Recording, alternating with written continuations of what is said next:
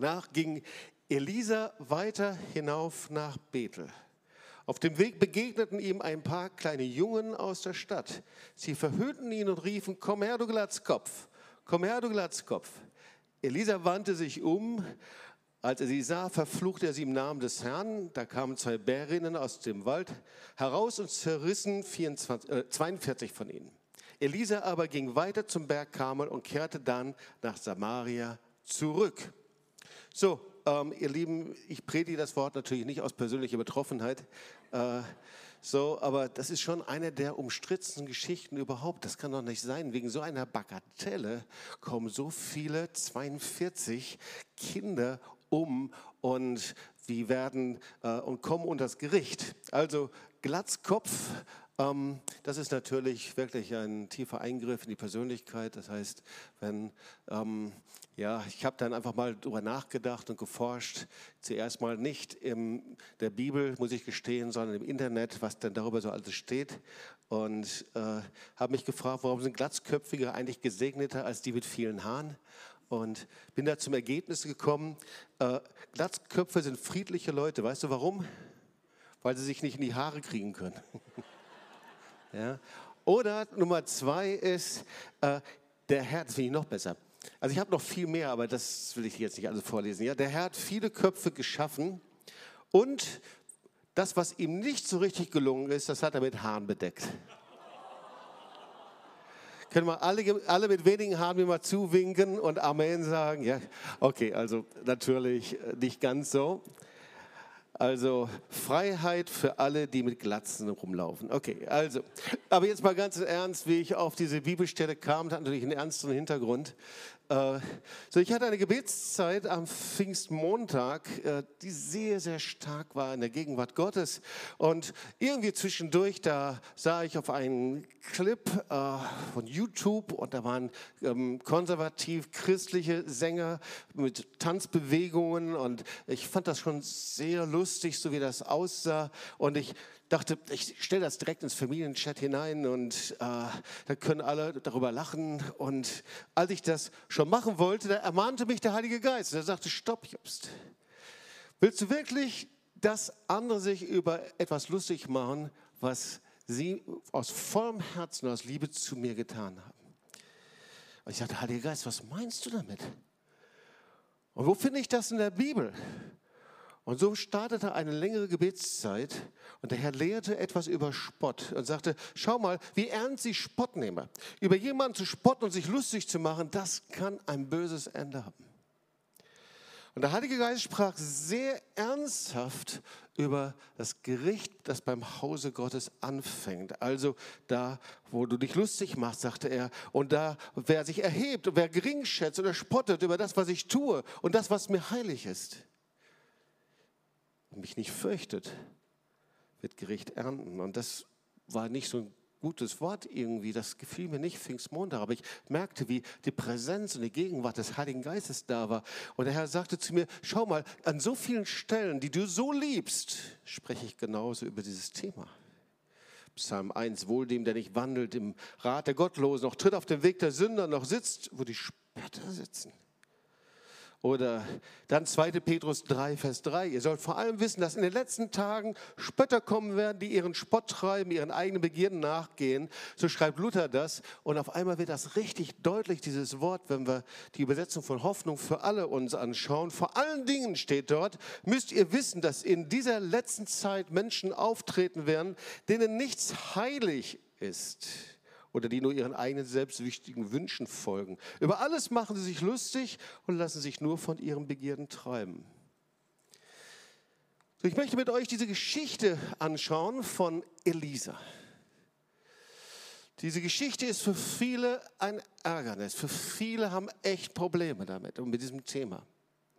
Und wir müssen wissen, dass voraus die Himmelfahrt des Elia ging. Bei manchen ist es allein, wenn dieses Thema schon hören, da geht schon was wie ein Rollladen runter. Aber ich möchte sagen, Gerechtigkeit gibt es nur, wenn wir das Gericht verstehen.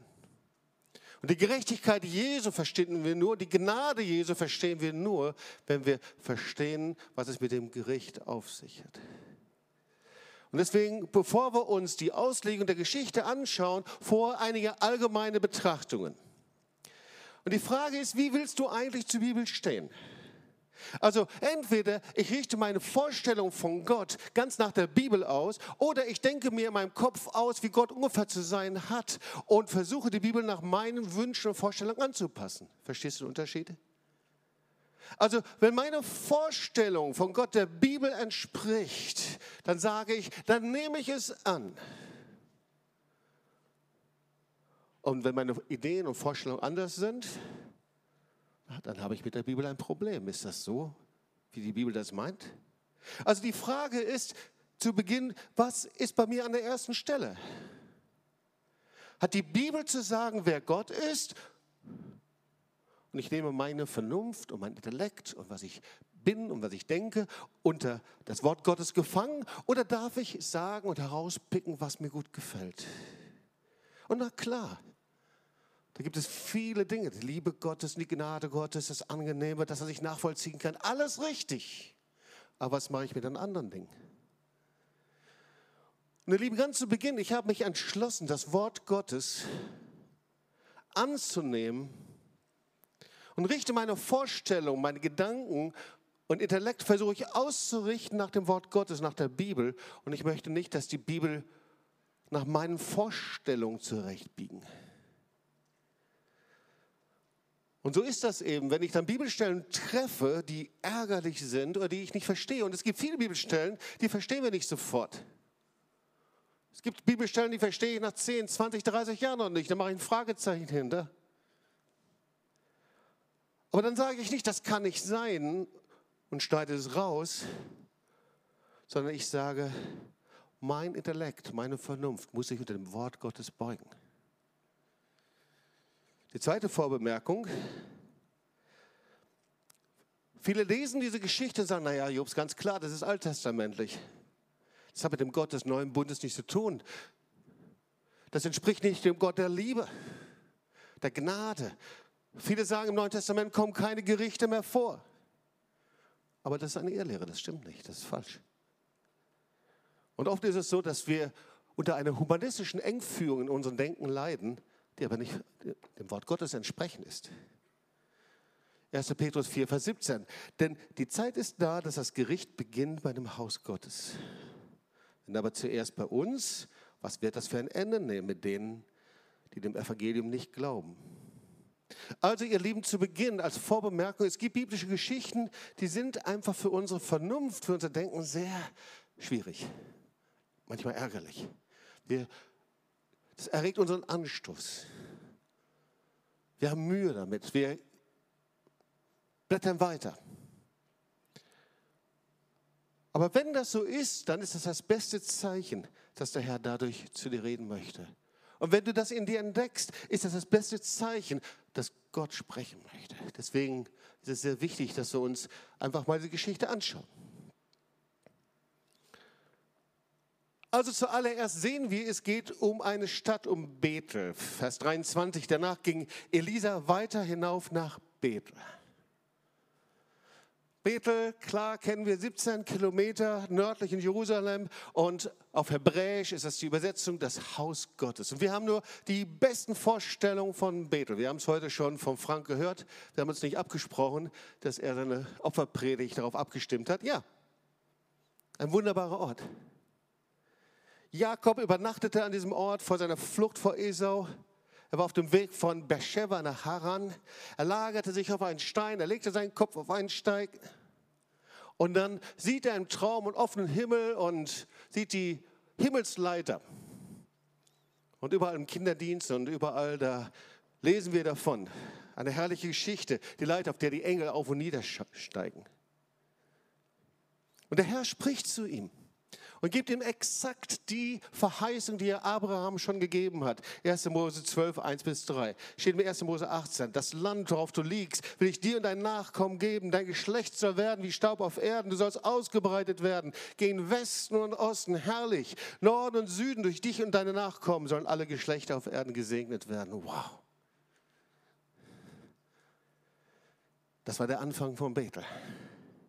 Und leider, ihr Lieben, bekommt diese Geschichte eine üble Wendung. Die Geschichte Bethels blieb nicht so. Das ist leider so. Wenn es Orte des Segens gibt, dann ist nicht garantiert, dass es auch noch in den nächsten 50 und 100 Jahren so bleibt. Und so war es in Bethel ebenso. So als König Salomo starb, da teilte sich, das, teilte sich Israel in das Nordreich und das Südreich Juda. Und das Südreich, das hatte also das Hauptstadt Jerusalem, das war der Ort des Tempels zur Anbetung. Die Leute, die zogen dahin, sie opferten. Das war einfach das geistliche Zentrum. Das Nordreich hatte eben nicht so einen Ort. Da regierte der König Jerobiam. Die hatten eben keinen Tempel, kein Zentrum der Anbetung. Und deswegen zog eben alles Volk und alle, die im Nordreich waren, zogen nach Jerusalem, um dort zu opfern. Na klar, das war das Zentrum, um dort anzubeten, um dort zu sein. Und der König Jerobeam, der hatte echt Probleme damit. Der sagte, das wird so nicht funktionieren. Also wenn die immer in den Süden ziehen nach Jerusalem, dann werde ich die alle verlieren. Und er überlegte sich, wie er das Volk kontrollieren kann. Und er baute eine Mauer. So ist das ja heute noch. Man versucht etwas zu teilen und er schuf eine neue Religion. Und das sagte er auch. Wir müssen was Neues schaffen. Und so schuf er zwei Heiligtümer. Ein Heiligtum in Dan und eins in Bethel. Das lesen wir in 1. Könige 12, 26 bis 30. Ich lese dir das mal vor, weil das ist so schön plastisch. Das ist nach Hoffnung für alle. Aber Jerobeam machte sich Sorgen. Wenn ich nichts unternehme, sagte er sich, werde ich mein Königtum wieder an die Nachkommen Davids verlieren. Denn wenn das Volk regelmäßig nach Jerusalem geht und im Tempel des Herrn Opferfeste feiert, werden die Leute sich wieder ihrem früheren Herrn, dem König von Juda, zuwenden und Rehabiam als König anerkennen. Sie werden mich umbringen und sich wieder der Herrschaft des Königs von Juda unterstellen. Jerobeam überlegte sich, was er dagegen tun könnte. Er ließ zwei goldene Stierbilder anfertigen und sagte zum Volk, ihr braucht nicht länger zum Tempel in Jerusalem gehen. Hier ist dein Gott Israel, der dich aus Ägypten hierher geführt hat. Das eine Standbild ließ er in Bethel aufstellen, das andere in der Stadt Dan. Damit verleitete er das Volk zur Sünde. Vielleicht mal so weit. Also er goss ein goldenes Kalb, ihr Lieben. Und Bethel wurde auf einmal mitten in Israel zu einer Stadt des Götzendienstes. Das ist interessant. Bleiben wir mal kurz an diesem Punkt stehen. Falsche Gottesvorstellung, Götzenanbetung, Götzendienst in einer Stadt hat immer Auswirkungen auf die Gesellschaft, hat immer Auswirkungen auf die Bevölkerung, ist niemals neutral. Das müssen wir uns immer wieder klar machen. Da, wo Gott nicht im Zentrum, in der Mitte steht, da können wir eine Flut von Sünde erwarten. Und so war Bethel eben eine gottlose Stadt geworden. Du kannst es nachlesen, Jeremia 48, Vers 13. Das Nordreich wurde bitter enttäuscht, stand da als es auf seine Götzen in Bethel vertraute. Also das ist Bethel. Das ist die Stadt, zu dem Elisa hinkam. Eine Stadt, in der die Sünde regierte. Und Gott sei Dank gab es in der Stadt noch so einen kleinen Haufen. Das waren die Prophetenschüler. Sehr wahrscheinlich war das eine Prophetenschule, die Elia schon gegründet hatte. Die lebten da auch noch. Aber kannst du dir vorstellen, wie die verspottet worden sind? Kannst du dir vorstellen, die Stadt ringsrum im Götzendienst in Sünde lebte, in was da abgegangen ist? Und ich bin überzeugt, dass sie nur in Schach gehalten wurden durch Elia. Elia, ja, das war ein richtig heftiger Typ. Ja, der war knochig. Und der hat ihn in Schach gehalten. Aber die Zeit war vorbei. Denn Elia wurde im, im feurigen Wagen zum Himmel, war im feurigen Wagen zum Himmel gefahren. Und jetzt, jetzt kommt der Nachfolger, das ist Elisa. Und alle schauen ihn an und sagen, oh Elisa, ah, Nachfolger, der hat doch viel zu große Schuhe an, oder? Der passt da nicht rein. Und da hat er auch noch den Mantel an von Elia. Und alle schauen ihn an und sagen, wird dann diese, wird das die, die Salbung auf ihm sein? Da kommt also Elisa, der Nachfolger. Und jetzt bricht der Spott los. Und zuerst sind da 42 junge Leute und ich nenne sie eine Straßengang. Und weißt du, bei 42 Leuten, da ist das eine konzertierte, vorgeplante Aktion. Und du denkst, hä? Bei mir steht das doch ganz anders. Bei mir steht doch, die jungen Knaben. Oder Luther schreibt eben, und jetzt kommen wir zum nächsten Punkt, wir schauen uns jetzt mal die Kinder an. Luther schreibt eben, die kleinen Knaben. Und hebräisch heißt das Naar Katan. Interessant, es gibt unterschiedliche Wortbedeutungen, so wie es eben oft im Hebräischen ist. Und wir können das mit Salomo vergleichen, der war 20 Jahre alt und der sagte von sich, hier bin ich ein Naar Katan. Also Salomo sagt im Alter von 20 Jahren, hier bin ich, naja, ein kleiner Knabe. Ich glaube, es wird euch 20-Jährigen nicht so gut gefallen. Also, und in der Bibel sehen wir Davids Waffenträger, das war auch ein Naarkatan. So, und in den Krieg, da zogen nicht die acht- oder zehnjährigen Jungs, sondern das waren junge Männer. Also, man kann davon ausgehen, es waren 18 bis 22 Jahre alte junge Männer, die waren im Alter von Soldaten. Und wenn man sieht, wie sie zusammenkamen, 42 junge Männer, sie verspotteten, verachteten das Volk Gottes, sie machten Elisa lächerlich. Na, das scheint das doch eine geplante Aktion gewesen zu sein, oder? Also nicht eben fünf, sechs Spielende, so hat man sich das ja vorgestellt, ja. Jungs, die sockern oder spielen oder irgendwie rum, irgendwas machen. Dann sehen sie also der Elisa und machen sich lustig über den Glatzkopf. Nee, nee, nee, das war anders. Sie spotteten über ihn. Und deswegen müssen wir als nächstes uns mal anschauen, was ist denn mit dem Spott gemeint? Da steht, sie verhüllten ihn und riefen, komm her, du Glatzkopf, komm her, du Glatzkopf. Oder eine andere Übersetzung, Kahlkopf, komm herauf.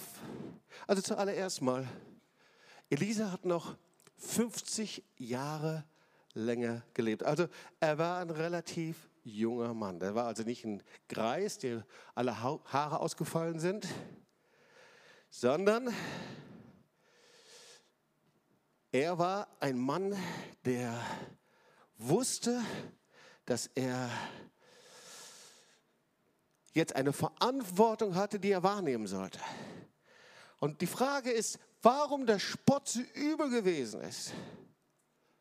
Warum denn gerade Karlkopf? So, ich kann es jetzt nicht so genau sagen, aber ich gehe von einem Punkt aus und das leuchtet mir am meisten ein.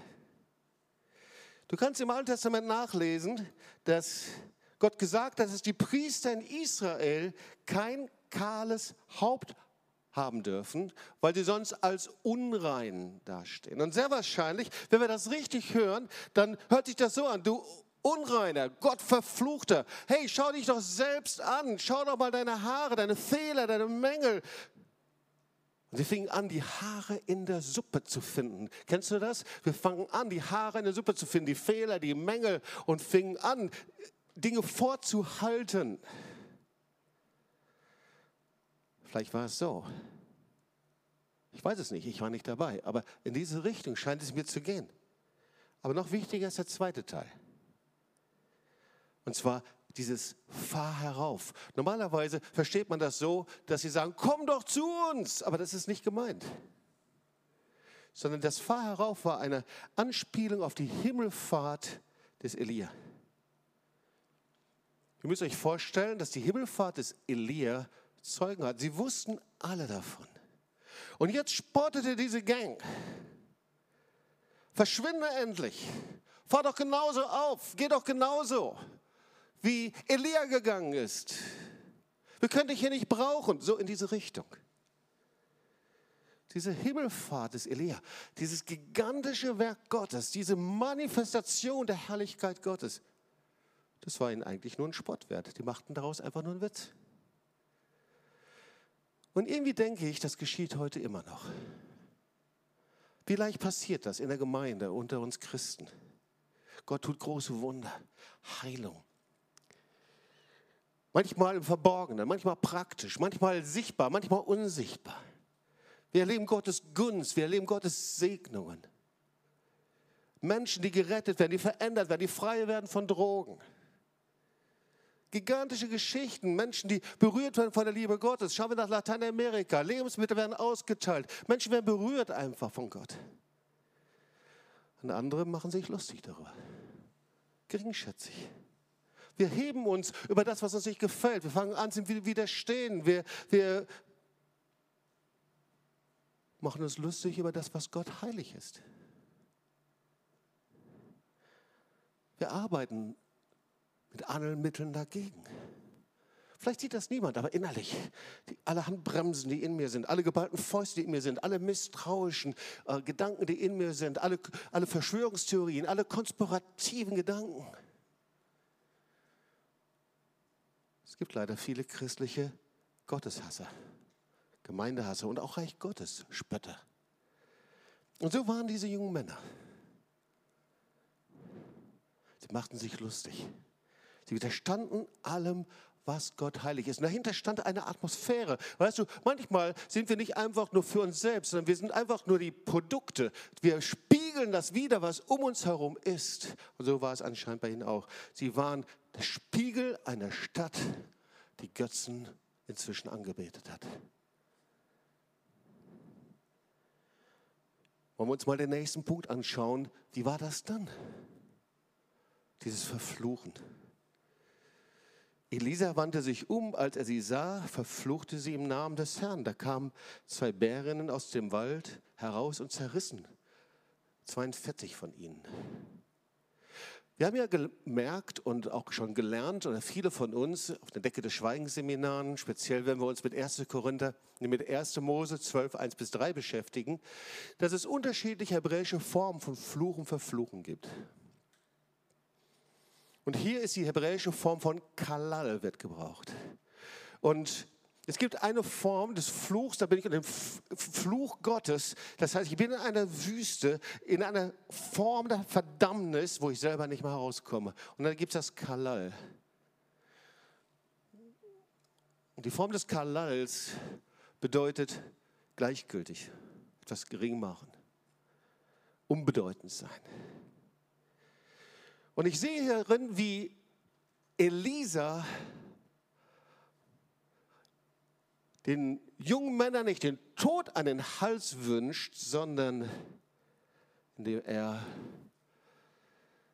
sie dem Gericht Gottes übergibt. Und wir kennen das aus dem Neuen Testament, das ist gar nicht ungewöhnlich. Wir kennen das in 1. Korinther 5, 3 bis 5. Wir sehen in der Gemeinde in Korinth, die hatten sehr große Probleme. War Unreinheit, war Perversion und da können wir nachlesen, ein Mann der Gemeinde hat die Frau seines Vaters. Und er meinte, dass er so weiterleben könnte. Er sagte, naja, es gibt Vergebung der Sünde, das kann man ruhig mal machen. Und Paulus sagt Folgendes, Heftig, wirklich heftig, was er sagt hier. Ihr sollt ihn Satan übergeben zum Verderben des Fleisches, auf sein, dass sein Geist gerettet wird. Heftig, oder? Aber das findest du im Neuen Testament. Das Gericht im Neuen Testament ist etwas, was zentral ist, weil nur durch das Gericht kommt Gnade. Offenbarung 14, Vers 6, und er sprach mit großer Stimme, fürchtet Gott und gebt ihm die Ehre, denn die Stunde seines Gerichts ist gekommen. Elisa tut nichts anderes, als dass er die Spötter dem Gericht Gottes übergibt. Er sagt doch nicht mal, was passieren soll. Er überlässt das Gott. Wie das Gericht vollzogen wird, ist nicht seine Sache. Ihr Lieben, ich bin davon überzeugt, es gibt eine Zeit immer wieder, in der Gott einen Strich zieht in dieser Zeit. Speziell, wo es um Spott geht und Lästern und Lügen. Denn Gott immer wieder uns ermahnt als Christen, als Kinder Gottes, als seine Gemeinde. Und er sagt, gehört nicht zu denen, die zu den Spöttern gehören, zu denen, die sich lustig machen, zu denen, die sich erheben, zu denen, die widerstehen dem, was ich durch den Heiligen Geist tue. Gott hält sein Wort. Gott hält sein Wort. Ist das nicht eigentümlich? In 3. Mose 26, da kannst du etwas nachlesen. Und da steht folgendes. Und wenn ihr mir zuwider handelt, und mich nicht hören wollt, so will ich euch noch weiter schlagen, siebenfältig um eure Sünden willen. Und ich will wilde Tiere unter euch senden, die sollen eure Kinder fressen. Wow! Hunderte Jahre davor steht das ja schon. Gott hält sein Wort. Er sagt, hey, wenn ihr mir widersteht und widersteht und widersteht und mein Wort nicht hört und mein Wort nicht hört, das akzeptiere ich. Ist doch dein Leben, deine Entscheidung. Aber jeder muss die Konsequenzen dafür tragen. Das ist das, was hier steht. Wenn du dein Leben Jesus gegeben hast, wenn du weißt, dass du durch die Gnade Jesu gerettet bist, dann nimmst du die Vergebung der Sünden an. Dann kannst du dich verlassen. Du bist gerettet. Du bist in seiner Hand. Weder hohes, tiefes, Mächte und Gewalt, nichts kann dich aus seiner Hand reißen. Der Teufel kann dich da nicht herausreißen. Diese Worte gelten für Zeit und Ewigkeit. Aber es gelten auch die Worte des Gerichts. Der Herr hält sein Wort. Hunderte Jahre waren vergangen und hier siehst du auf einmal, wie das Realität wird. Ich möchte etwas sagen, warum ich diese Predigt predige. An diesem Pfingstmontag, ich habe davon zu Beginn der Predigt erzählt, ich war in der Gegenwart Gottes, der Heilige Geist sprach, er lehrte mich hier über diesen Text. Und der Herr sagte zu mir, was wir in der heutigen Zeit verloren haben, ist die Furcht vor dem heiligen Gott. Wir tun sehr schnell weg die Gerichtsworte und sagen, das ist alttestamentlich. Aber schau mal in die Offenbarung, wenn du da hineingehst, da kommen noch ganz andere Dinge vor als ein paar Bären. Da wird die Posaune geblasen. Die Menschen rufen, ihr Berge fallt über uns. Wir können uns nicht verbergen von dem Zorn Gottes. Und sie taten nicht Buße. Überall im Neuen Testament. Ja, ein Gott der Gnade. Ja, ein Gott der Liebe. Ja, ein Gott der Barmherzigkeit. Aber Gott ist ein heiliger Gott. Ihr Lieben, lasst uns aufhören, ihn auszuspielen mit dem Gott der Liebe. Ja, ist er denn nicht ein Gott der Liebe? Und bleibt es doch. Gott ist ein heiliger Gott. Und jeder, du und ich, wird vor dem Richterstuhl Gottes stehen. Da waren diese jungen Männer, diese Gang, diese konzertierte Aktion von 42 jungen Männern, diese Spötter. Weißt du, die großen Taten Gottes waren ihnen lächerlich. Das, was Gott getan hat. Der Mann Gottes war ihnen lächerlich. Die Salbung Elias war ihnen lächerlich. Die, die Himmelfahrt Elias war ihnen lächerlich. Das Wort Gottes war ihnen lächerlich. Lieben, die Tatsache, dass so viel in uns aufsteht und sich ärgert an dieser Geschichte, und vielleicht ist es so. Bei mir war es so. Ich habe das immer wieder überschlagen. So viel sich daran reibt, gerade wenn es um das Gericht geht. Das zeigt, dass wir so wenig Ahnung haben von der Furcht Gottes und von seinem Gericht. Jesus war da ganz anders. Matthäus 10, 28, fürchtet vielmehr den, der Leib und Seele verderben kann in der Hölle. Das kommt aus dem Mund Jesu. Das ist noch was, eine ganz andere Nummer als das, was wir da gelesen haben beim Elisa. Was sind denn zwei Bären gegen dieses Wort? Und was ist mit der Liebe Gottes? Was ist mit der Liebe Gottes? Ihr Lieben, die Liebe Gottes ist nicht die Liebe eines alten, senilen Opas. Weißt du, Gott hat immer wieder Bethel gerufen, immer wieder. Immer wieder hineingerufen. Er hat Bethel zur Buße gerufen, aber sie haben die Hand Gottes ausgeschlagen. Sie waren auf dem Berg Karmel, als das Feuer vom Himmel fiel. Sie haben gesehen, wie mächtig Gott ist und trotzdem haben sie es ausgeschlagen. Aber der Herr ist gnädig, gnädig, gnädig zu Menschen, die nach ihm rufen. Aber jetzt, sie haben ihn immer wieder ausgeschlagen und jetzt kommt das Gericht über sie.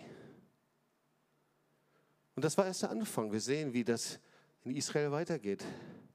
Das ganze Land wird zerstört, sie werden nach Babylon weitergeführt. Wo bleibt die Liebe Gottes?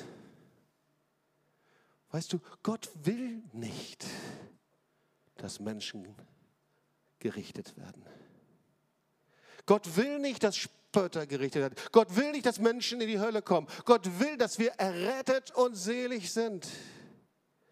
Darum ist er vom Himmel gekommen. Darum hat er den Himmel zerrissen. Darum hat er seinen Sohn gesandt, der ans Kreuz gegangen ist. Darum hat er Jesus, seinen einzigen Sohn, gegeben, damit wir leben können, damit du und ich leben können.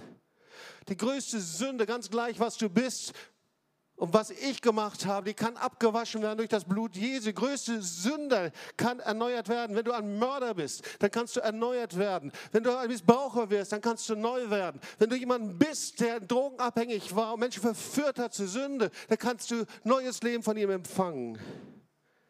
Der verlorenste Mensch kann Frieden empfangen von Gott. Gott will, dass allen Menschen geholfen wird und sie zur Erkenntnis der Weit kommen.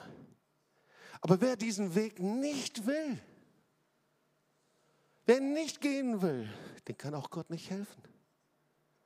Und die Folge ist Gericht. Das ist die Botschaft des Evangeliums. Die Folge ist Gericht. Gott möchte Gnade geben. Er will seine Barmherzigkeit erweisen. Und nur wenn wir das verstehen und verstanden haben, verstehen wir die Botschaft des Evangeliums, ihr Lieben. Die Botschaft des Evangeliums, vielleicht haben wir diese Botschaft ausgeblendet oder haben uns verführen lassen. Aber jeder Mensch wird vor Gott dem Richter stehen. Ohne, Gericht gibt es keine Gerechtigkeit und gibt es keine Gnade. Ohne Gericht wird der Opfertod Jesu und die Erlösung sinnlos. Ohne Gericht und Gerichtsurteil muss das Evangelium nicht verkündigt werden. Nur das Gericht Gottes macht das Evangelium zur guten Botschaft. Es ist die Grundlage der Gerechtigkeit Gottes. Weißt du, Psalm 89, da steht folgendes, Gerechtigkeit und Gericht ist das Fundament deines Throns. Gnade und Treue gehen vor deinem Angesicht her. Wow, was für ein Wort. Er ist ein Gott der Gnade, Gott der Liebe. Aber ich glaube, wenn wir das verstanden haben und darauf reagieren, dass der eine Tür öffnet zum Herzen Gottes. Oder umgekehrt, da wo wir nicht reagieren, da erleben wir so oft, dass so eine Distanz, so ein Abstand ist und du denkst, ja, ich glaube an den lebendigen Gott, ich will ihm folgen, aber irgendwie breche ich nicht durch. Ich möchte sein wie ein Baum, der in Wasserbecken gepflanzt ist, der seine Frucht bringt und das, was er macht, dass es ihm gelingt. Und der Herr sagt, ja, das sollst du. Ja, das sollst du. Wohl dem, der nicht wandelt auf dem Weg der Gottlosen, noch tritt auf dem Weg der Sünder, noch sitzt, wo die Spötter sitzen. Der ist wie ein Baum, gepflanzt an Wasserbächen, der seine Frucht bringt zu seiner Zeit und seine Blätter verwelken nicht. Was er macht, das gerät wohl. Und jetzt Vers 5. Darum bestehen die Gottlosen nicht im Gericht, doch die Sünder in der Gemeinde der Gerechten. Was für ein Zeitpunkt der Gnade Jesu, ihr Lieben. Ich glaube, dass der Herr seine Gemeinde lehrt, was es heißt, Gott zu fürchten als heiligen Gott, aber keine Angst zu haben vor ihm. Ihn zu kennen als ein Gott der Gnade. Und ich glaube, dass er zu dir persönlich spricht heute und dass wir etwas machen können damit. Komm, lass uns aufstehen und wir wollen zusammen beten.